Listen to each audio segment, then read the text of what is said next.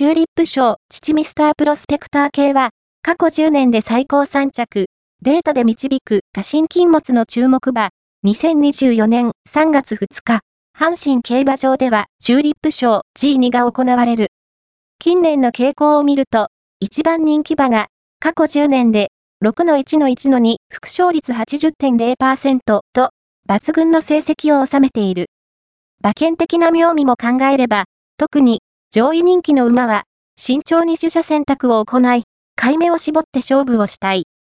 今回は、過去10年、14から23年における当レースのデータをもとに、過信禁物の注目馬を導いていく。